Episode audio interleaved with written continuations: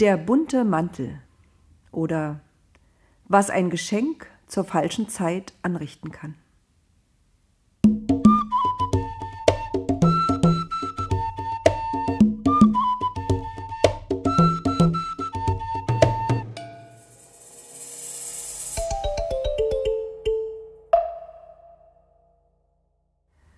Man kann nicht behaupten, dass Jakob einsam war in diesen Jahren. Aber Rahel fehlte ihm. Wir wollen ihn weiter Jakob nennen, denn Israel ist ja mehr ein Ehrenname. Auch seine Familie nannte ihn weiter Jakob. Jakob also lebte weiter so, wie er es immer getan hatte. Er züchtete Schafe und Ziegen, seine Söhne, die inzwischen erwachsen waren und selbst Familien gründeten, arbeiteten weiter als Hirten. Manchmal zogen sie in weit entfernte Gegenden, damit die Tiere genug Weideland hatten. Sie alle blieben eine große Familie. Alle gehörten zusammen. Aber nicht alle behandelte der Vater Jakob gleich. Sein jüngster, Benjamin, musste ganz in seiner Nähe bleiben.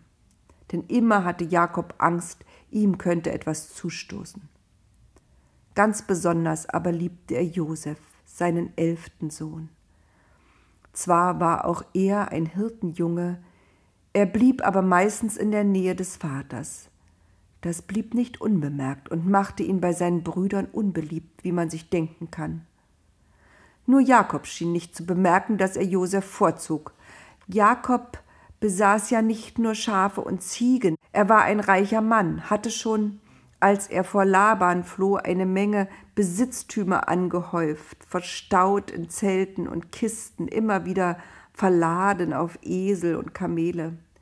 Neben der Viehzucht hatte die Familie auch begonnen, auf dem Land, das Jakob gekauft hatte, Getreide anzubauen. Jakob betrieb Handel mit den Kaufleuten, die in langen Karawanen die Gegend von Norden, wo das Zweistromland lag, in Richtung Süden, dem Land Ägypten durchzogen und dann wieder umgekehrt. Jakob kannte die Städte, die im Land Kanaan lagen. Er wusste, dass man dort bequemer und luxuriöser leben konnte als er und seine Familie in den dunklen Zelten aus Ziegenhaar. Aber er liebte das Leben in Zelten und machte es sich so bequem und elegant wie möglich. All das, was er besaß, musste verwaltet werden. Josef erhielt Unterricht im Rechnen und Lesen, er wurde, so könnte man sagen, zum Buchhalter seines Vaters. Wie konnte das sein, da er doch der zweitjüngste der Brüder war? Wäre das nicht Rubens Aufgabe gewesen, als dem Ältesten und Erstgeborenen? Jakob hatte selbst erfahren, dass der Erstgeborene nicht unbedingt alle Rechte erhielt. Er betrachtete das als eine Sache mit offenem Ausgang, so wie bei Esau und ihm. Mit Ruben war er nicht immer zufrieden. Zwar war er tüchtig und klug, wie auch seine Mutter Lea, aber es hatte Vorfälle gegeben, die dafür sprachen, dass Ruben mit seinem wilden und temperamentvollen Wesen nicht unbedingt der geeignetste war, ihm als Familienoberhaupt zu folgen.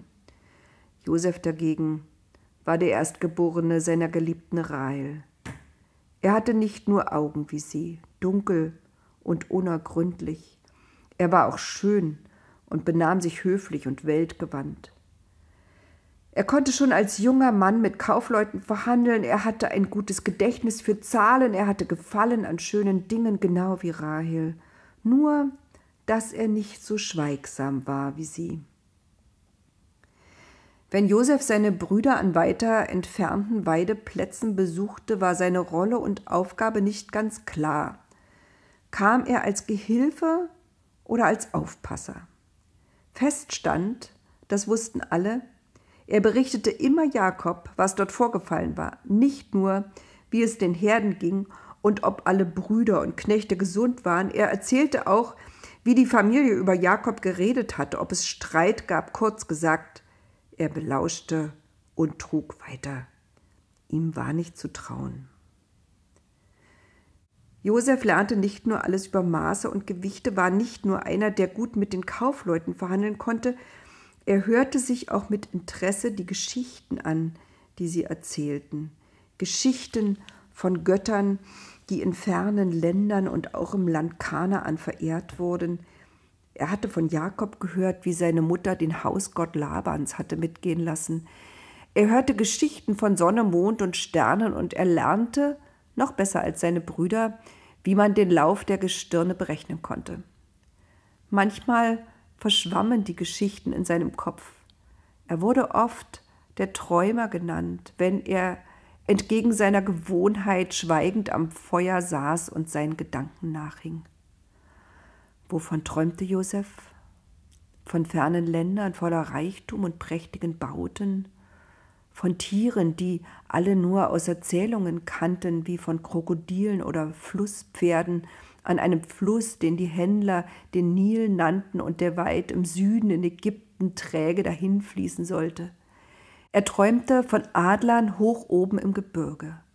Er träumte von Königen und Prinzessinnen in herrlichen, bunten Gewändern. So etwas hatten sie alle kaum gesehen. Jakobs Familie trug eher schlichte, einfarbige Kleidung. Ein farbiger Saum, eine Kette aus bunten Steinen, ein kunstvoll gewebter Gürtel. Das war schon etwas ganz Besonderes. Eines Tages kam wieder eine Karawane an dem Zeltlager vorbei, in dem Jakob zu Hause war. Von den Söhnen waren nur Josef und Benjamin dort. Man verhandelte über den Preis von neuem Kochgeschirr und einigen Kamelsätteln. Die Händler breiteten ihre Waren aus und zum Vorschein kam ein Gewand, wie Josef noch nie eines gesehen hatte. Es war ein Mantel mit langen Ärmeln, der bis zum Boden reichte. Auf purpurrotem Grund waren Tiere in allen Farben gestickt, Löwen und Antilopen, Adler und Tauben. Auf dem Rücken des Mantels prangten mit Goldfaden gestickt Sonne und Mond. Das Schönste aber war der Saum. Dort glänzten und glitzerten Sterne. Es schien, als würden sie tanzen. Oder waren sie doch zu den Sternzeichen geformt, die Josef vom Himmelszelt kannte? Josef betastete vorsichtig den Stoff. Darf ich ihn anprobieren? Fragte er die Händler mit gewinnendem Lächeln. Aber sicher, riefen die, schon ahnend, dass der junge Mann ihn nicht wieder würde ausziehen wollen. So war es. Josef drehte sich und wendete sich, befühlte den Stoff, sah seinen Vater an mit einem Blick, der fragte: Gefall ich dir? Jakob saß schweigend und tat so, als sehe er Josef nicht. In Wirklichkeit wollte er nicht hinsehen, denn in dem bunten Gewand erinnerte Josef ihn noch mehr an seine Mutter, an die geliebte Rahel. Du bist so schön, sagte Benjamin bewundernd. Jakob schwieg weiterhin. Kaufst du ihn mir? fragte Josef unvermittelt in die Stille hinein, die entstanden war. Jakob fuhr auf aus Gedanken. Was? wollte er wissen. Was soll ich dir kaufen? Na, den Mantel. Nun war es ausgesprochen. Diesen Mantel? Was soll das? Wir sind Hirten. Der sieht ja aus wie ein Zaubermantel. Wann willst du den anziehen? Am liebsten immer, rief Josef und drehte sich, dass der Saum aufflog und alle Sterne um ihn herum tanzten. Jakob seufzte. Nie hat jemand von uns so einen Mantel getragen. Es ist nicht üblich. Die Händler, die nun ein gutes Geschäft witterten, betonten, dass man jetzt so etwas trage in den Städten des Zweistromlands. Es sei die neueste Mode, für Männer ebenso wie für Frauen. Alle, die etwas auf sich halten, ziehen jetzt diese bunten Mäntel an. Aber dieser hier, und sie nickten mit dem Kopf in Richtung Josef, ist einer der schönsten. Es ist der schönste, den wir je bekommen haben. Josef stand endlich still und sah seinen Vater erwartungsvoll an. Jakob fand den Mantel zu bunt, zu schrill. Er erinnerte ihn an die Zeit bei Laban, an die Sitten im Zweistromland, die ihm immer fremd geblieben waren. Aber er sah auch, wie sehr Josef sich freuen würde. Er dachte, Josef, der Erstgeborene meiner geliebten Rahel. Er ist ein kluger und schöner Junge. Er hat mir geholfen, meine Geschäfte immer mit Gewinn zu führen. Ein richtiger Hirte ist er nie geworden, aber er ist doch der beste von allen meinen Söhnen. Ich kann ihm doch auch mal eine Freude machen. Er schickte Josef weg und verhandelte den Preis. Die Karawane zog weiter.